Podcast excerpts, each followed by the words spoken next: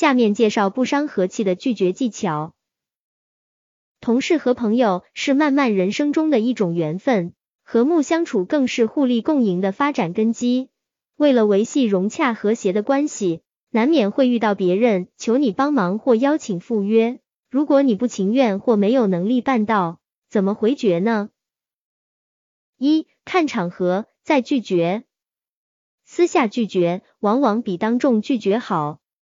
有旁人存在，如果被拒绝。会使对方觉得很没面子，杀伤力太大。如果实在无法避开其他人，最好事后马上找机会再与对方说明。二、表现友好，先肯定再拒绝，态度友善，先给予肯定再拒绝，能降低对方被否定的感受。与其说我不同意你，不如微笑着说你的简报做的真精彩。不过某个部分无法完全说服我。三、贬低自己胜过否定他人。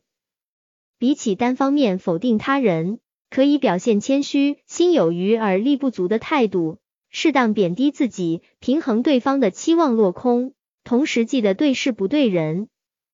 与其说我不能帮你，不如换个方式说我很想帮你，但这件事情我实在不擅长。或者推荐更适合的人选。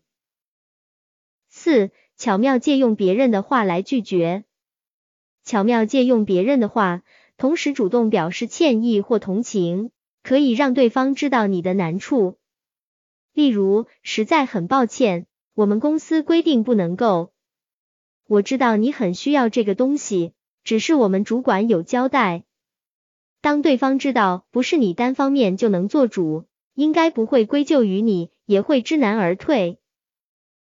五、短暂延迟可暗示你有为难之处，毫不留情的立刻拒绝，具有强大的杀伤力。面对别人提出要求时，专心看着对方眼睛，短暂沉默，足以暗示你有为难之处。或是把拒绝稍微延迟，告诉他，让我想想好吗？我再打电话跟你联系。可以降低他的期待，而且用电话往往比当面拒绝容易，但切记不要拖延太久，痴痴等待却落空，会让人更加不愉快。以上就是本篇文章的全部内容，谢谢收听。